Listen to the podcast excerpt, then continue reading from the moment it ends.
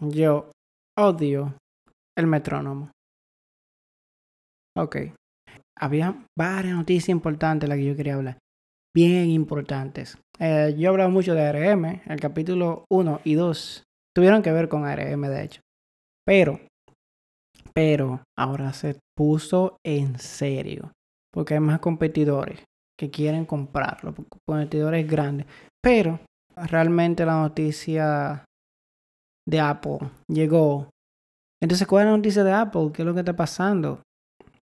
Bueno, pues seguro como todos se habrán enterado, tal vez por el hashtag Free Fortnite o por el, la campaña publicitaria que tiene Fortnite contra Apple eh, o por la demanda que tienen contra Apple y Google o por las otras noticias de que Apple ha estado abusando y que Apple tiene un monopolio básicamente donde si usted publica su aplicación tiene que pagar el 30% no solo del costo de su aplicación sino de cada venta dentro de la aplicación esto no es nuevo para los desarrolladores móviles, ellos lo saben, Google lo cobra también. Por eso la demanda va para los dos. Pero hay un punto importante. Resulta que Apple no permite aplicaciones que no sean compradas por su tienda. No es como un Android que ustedes pueden bajar un APK o pueden utilizar tienda secundaria o lo que sea. Que es algo que yo he hecho muchas veces. Eh, en iOS no se puede.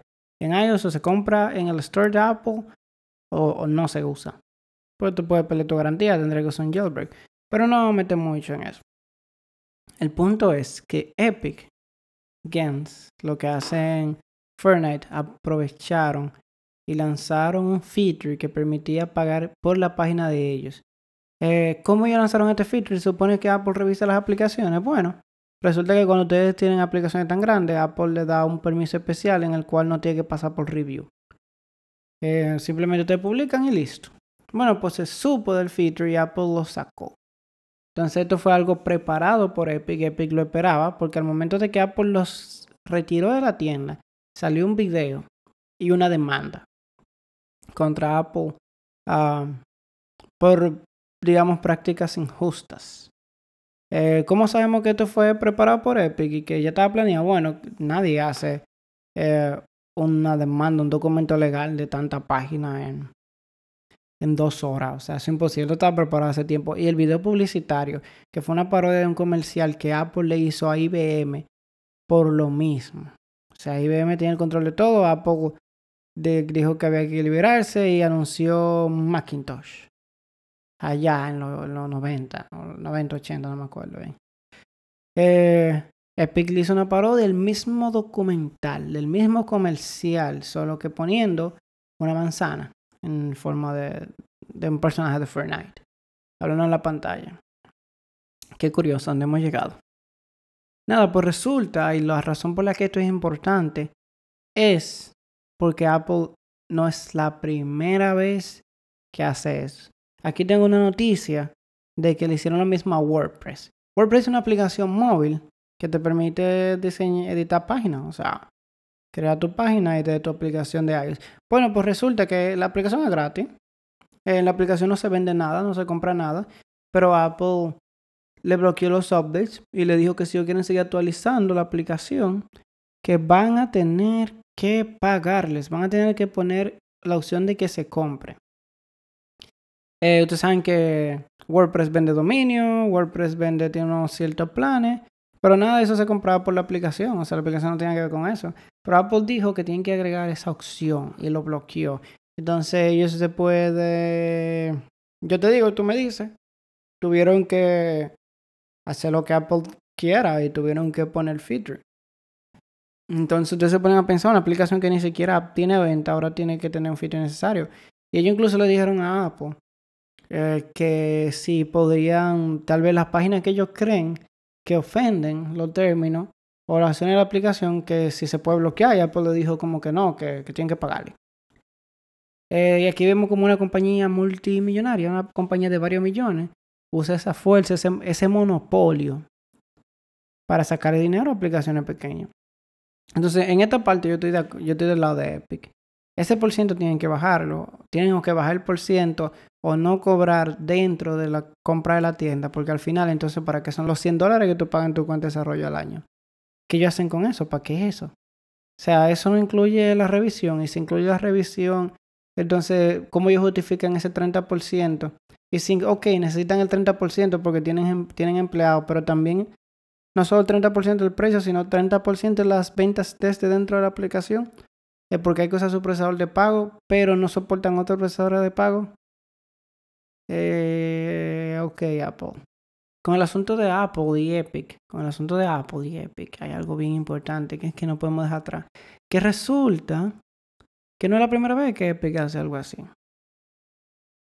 Uh, antes, quizá ya es más común, pero en Sony el crossplay era prohibido. O sea, era como que, ah, no se podía. Si tú instalabas un juego, por ejemplo, yo jugaba Rocket League, que es el juego de fútbol con los, con los carritos. Resulta que si tú tienes Rocket League en Xbox y tu amigo lo tiene en la PC, bueno, pues tú podías jugar, podían jugar Rocket League los dos, cada uno en su sitio. Pero cuando llegó a Sony no se podía, porque Sony decía que, que no, no sé, no tenían la infraestructura, no tenían la tecnología, no, no, no sé, en verdad. Uh, ellos tenían sus excusas. Punto es que un día Fortnite tuvo un bug. Un bug. Recordemos la definición de bug. Un bug es un feature sin documentar. Y esa definición es bien relevante para lo que sigue.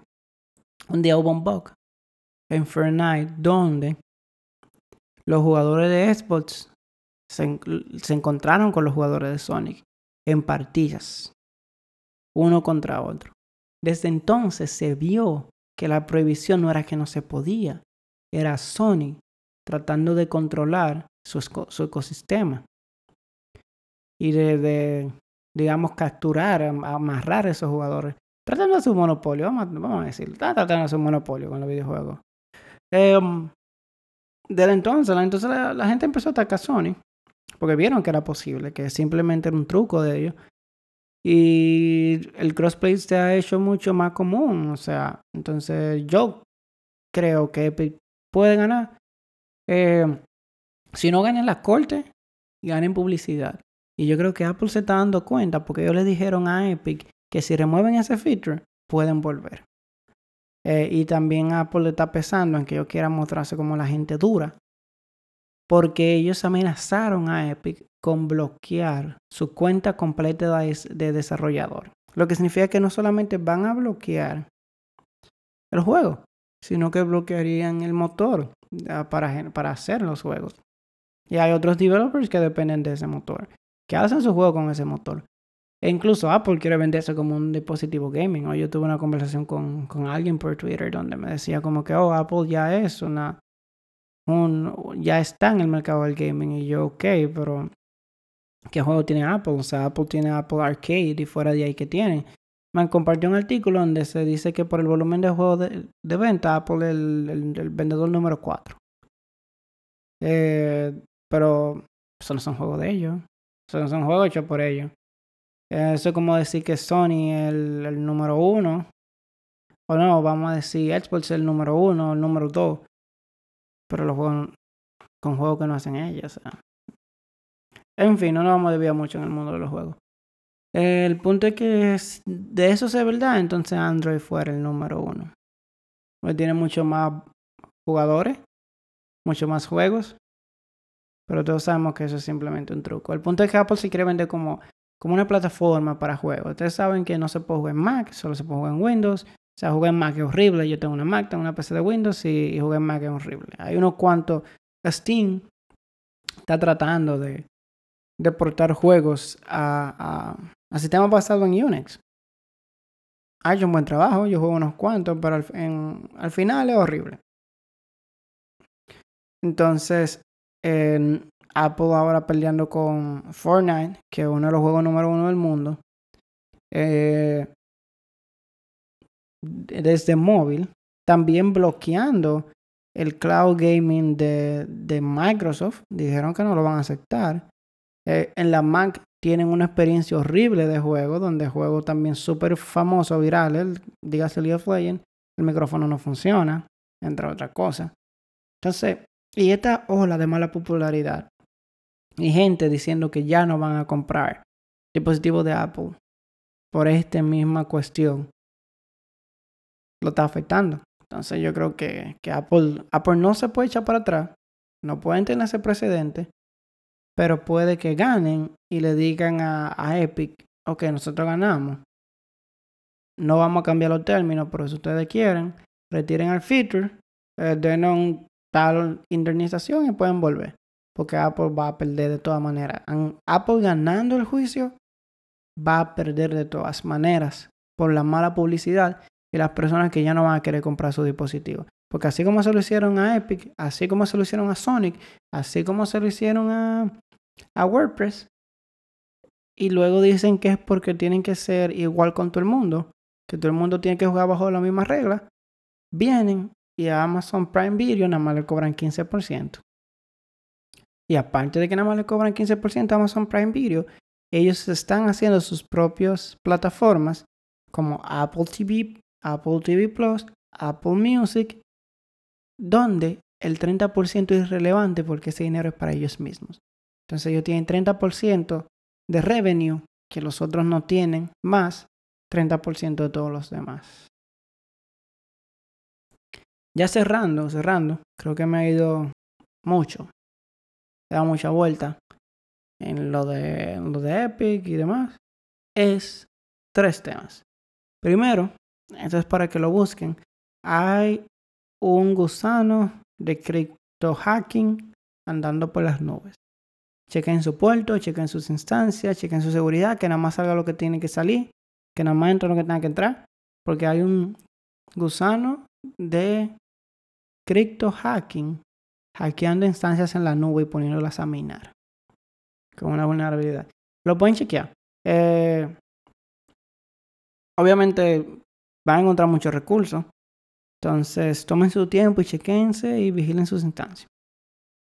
La segunda cosa es que chequen gRPC. gRPC, vamos a ver, lo podemos imaginar como, como un layer como, como un tool, una herramienta de comunicación de servicio sobre HTTP 2. Entonces ahora mismo tenemos HTTP 1. Eh, ustedes seguro recuerdan lo que es eh, Grum, que se utilizaba para ustedes combinar los archivos. Eh, bueno, incluso Webpack te combina todos los CSS, todos los JavaScript que te importa uno solo y demás. Eh, eso se hacía porque en HTTP1 es más fácil, es más rápido, es más óptimo bajar un archivo grande que muchos archivos pequeños. Bueno, por resulta en HTTP2 no es así. En HTTP2 conviene eh, muchos archivos pequeños porque él funciona en paralelo. HTTP2 está mucho más adaptado a la web moderna, la web de hoy y no quiero decir que future proof, pero para lo que viene está preparado. te permite hacer cosas que antes tú requerías varias metodologías, varias tecnologías como Puxud, eh, como, como Socket, como Bindings y demás. Eh, yo estaba escuchando un podcast hoy, ¿saben? Porque la gente que, que tiene podcast escucha otro podcast, obviously.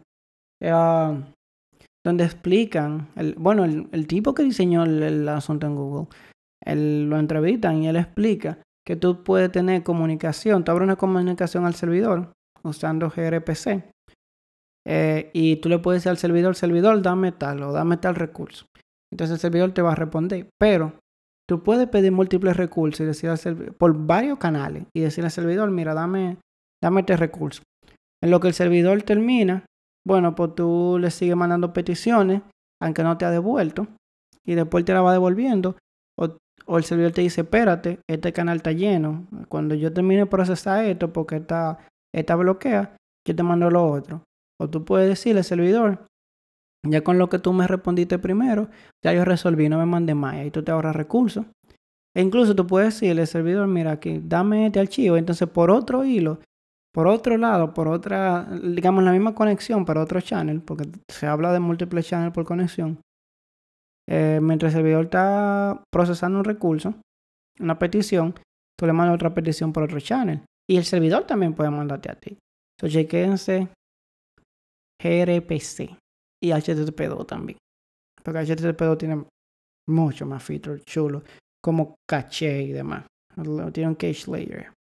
Y también gRPC soporta cualquier tipo de, de verificación de seguridad, por ejemplo SSL, entre otras. Y la última, la última que tengo es Nano Services. Nano Services. Ok. En Nano Services, ya todos sabemos lo que es microservice. Bueno, la mayoría no saben lo que es microservice. Y lo que creen que saben que es microservice puede que tengan par de misconceptions porque todavía es un concepto bien nuevo. Pero vamos a suponer que todos sabemos qué es microservicio para este ejemplo. Tú, o vamos a explicarlo, vamos a explicarlo. Tú tienes, antes tú tenías una aplicación gigante con varios módulos. Tú cargabas la página y tú usabas los módulos que tú querías. Ejemplos comunes son aplicaciones de, de facturación y venta, que en esos módulos de inventario, módulos de venta, módulo de manejo de usuarios, módulo de, cotizaciones, módulo de peticiones, eh, digo de órdenes, módulo de, qué sé yo, de entrega, bla, bla, etcétera, etcétera. Bueno, después llegan los microservicios y se separan. En vez de tú tener un módulo de esto, un módulo de aquello, tú tienes, tú tienes una aplicación, un servicio que se maneja de la, se encarga del inventario. Ok, toma, ese servicio maneja el inventario. Tú tienes otro servicio que es el servicio el que maneja la compra a otro servicio que es el que maneja los usuarios.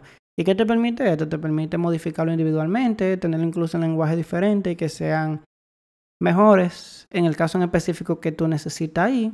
Digamos que el par de venta tú necesitas un lenguaje que pueda procesar eh, más peticiones, digamos, por segundo que, que para el usuario. Porque para el, para el, que, que para el modo de administración. Porque tú registras un producto y tú le pones que hay 20. Y bueno, van a venir 20 órdenes con ese producto. Pero tú no tienes que registrarlo 20 veces. Entonces tú vendes más lo que tú. que, que los récords que tú registras. Pues está bien. Tecnicismos. El punto es que, bueno, suponiendo que también ya ustedes entienden toda la otra parte de arquitectura, eh, ahora estamos hablando de los servicios. Porque a veces un módulo todavía es muy grande. A veces, entonces con nanoservices se relaciona mucho, con Function as a Service. Que todo ese asunto de Lambda, eh, Google Cloud Functions, Azure Functions, que básicamente tú creas una función que hace algo. Eh, qué sé yo, una función cuando tú subes una foto, el, esa, cuando tú subes una foto a un bucket, esa función le hace recorte. Lo, le hace los 20 cortes que tiene que hacerlo. Es una función que hace una cosa. Eh, que cuando, cuando se registra una orden nueva, bueno, pues manda un correo de confirmación al usuario. Por ejemplo. Entonces, esos son nanoservices. Son como que. Eh, los ejemplos que yo puse son trigger based, o sea, basado en, en registro como tipo trigger y basado en de, basado en storage, que cuando se sube un objeto nuevo al storage. Pero hay otros casos, como que tú tienes una API eh, con API Gateway o cualquier cosa, o tú, o tú, tú tienes un sistema que invoca esas funciones para ejecutar acciones. Bueno, pues eso está utilizando nanoservicios.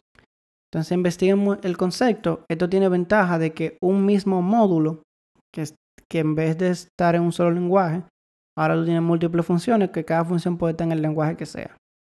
Entonces tú puedes tener una gente que sabe Node.js, una gente que sabe de Go y una gente que sabe Python y trabajar la tres en el mismo módulo. Porque cosa específica del módulo, obviamente son funciones distintas y pueden estar en lenguajes distintos. Eso también ayuda muchísimo para los proyectos que son open source. Eh, en lo de nanoservices, no necesariamente tiene que tener múltiples lenguajes, pero digamos que eso es una funcionalidad añadida que tiene esa flexibilidad. Pues si ustedes son una empresa de .NET, pues obviamente van a estar todos en .NET. Y hay otros beneficios que son compelling para, ustedes. Mencionaba una noticia secundaria y aquí sí yo voy a entrar a lo de ARM. Básicamente, eh, yo debería nombrar este podcast Novedades de ARM porque en cada capítulo se habla de ARM. ¿Qué hay en ARM? Bueno, pues resulta que Amazon ahora lanzó soporte para su Kubernetes manejado, para Elastic Kubernetes Services, EKS. Entonces, ellos lanzaron un soporte para que se pueda correr sobre instancias ARM. Yo todavía tengo que chequear si en Google Cloud se puede hacer eso, pero eso fue un avance grandísimo. Yo no he visto mucha inversión del Google Cloud en lo que es ARM. Amazon es que ha estado, digamos, de lleno con eso. Pero sería bien interesante ver cómo ellos lo hacen. En fin, es que yo he visto reportes de compañías que están migrando sus wordlocks, por lo menos de los lenguajes que son compatibles, digamos de Go, que migraron todas sus aplicaciones a ARM, a instancias basadas en ARM, es decir, Graviton 2, que es la implementación de Amazon. Y han visto muchas mejoras de performance y de dinero. Es decir, estas instancias son más baratas, tienen obviamente un procesador mucho más barato, pero aparte de ahorrarse dinero, están ganando performance. Eso es algo excelente. Vemos por qué hay tanta gente interesada en ARM, en ARM y cómo se va desarrollando la cosa. Entonces ahora ellos sacan soporte para Kubernetes para que todos tus contenedores que puedan correr en ARM, eh, pues tú lo puedas manejar desde Kubernetes. Y eso es el llevarlo a nivel empresarial. Porque muchas empresas no están dispuestas a utilizar así que manejar instancias, instalar ellos todo su software, sino que quieren utilizar soluciones manejadas por los beneficios, que hay que estar la mayoría de los beneficios del cloud. Y va más allá.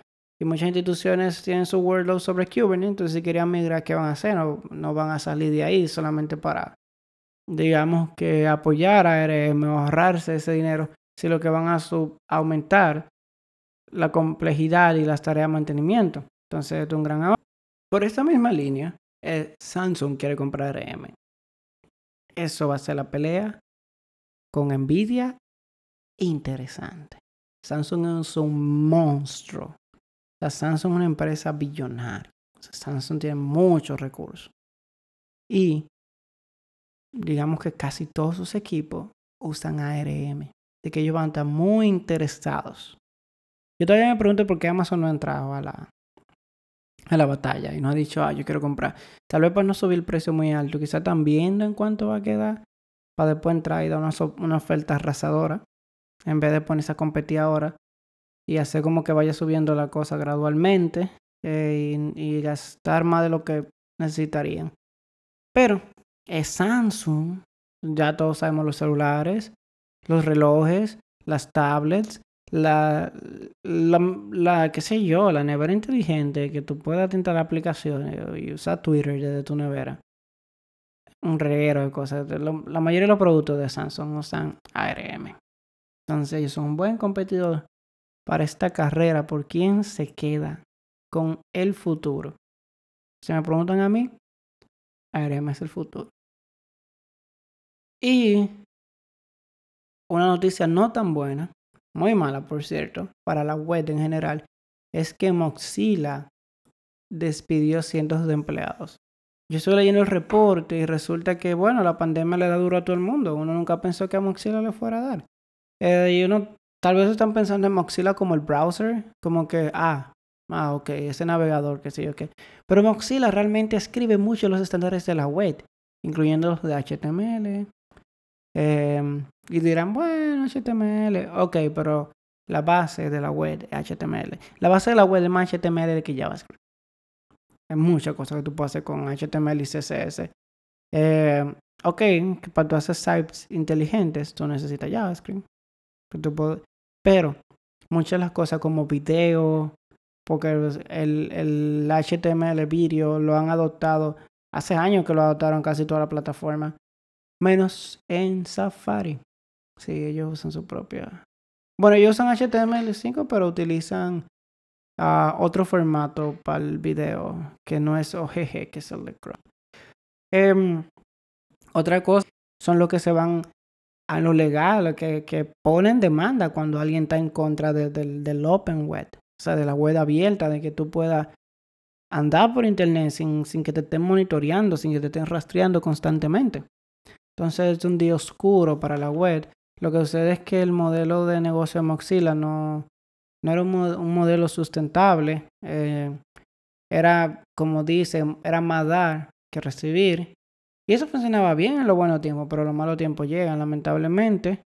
Llegaron ahora. Tuvieron que despedir cientos de empleados de ingeniería.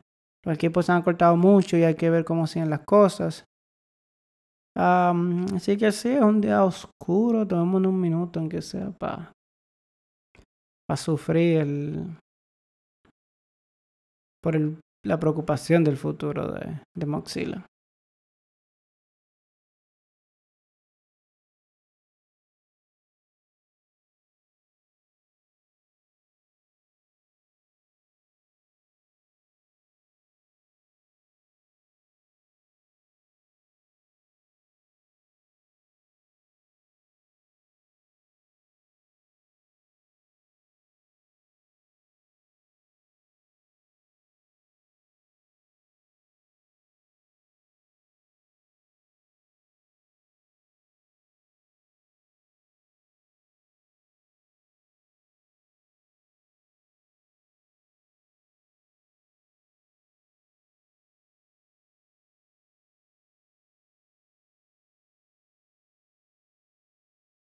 Ok.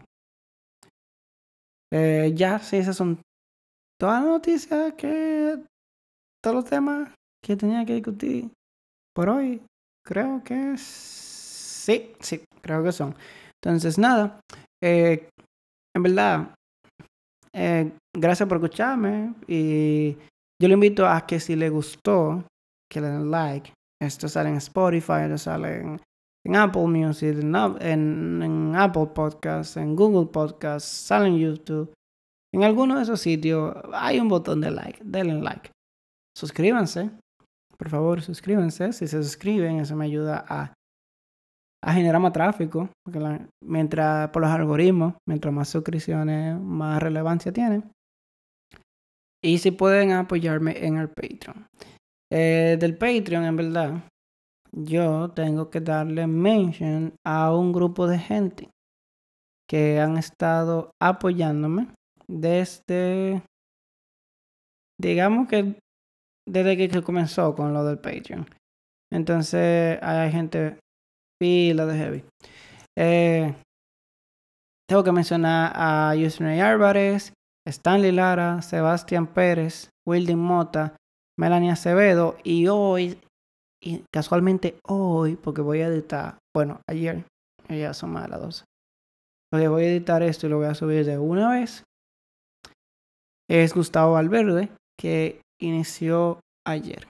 Entonces, si ustedes quieren que lo mencione aquí, o quieren elegir un tema, ya sea para hablarlo en este podcast, o ya sea para una charla, o, o lo que sea, o sea, puede ser para hacer videos, tutoriales, ustedes pueden entrar al, al Patreon. Y hay un tier donde te pueden proponer o directamente elegir el tema. O pueden entrar en uno de los tiers más bajos que donde ustedes, bueno, aparecen en los créditos y otros no aparecen en los créditos verbales, donde pueden ver el contenido mucho antes que, que todos los demás. Entonces, suscríbanse, like, el Patreon, Twitter, whatever, ustedes saben. eh, nada, Espero que esto le haya servido de algo para enterarse de las novedades del cloud o del internet en general. Y hasta aquí este capítulo de hoy. Chao.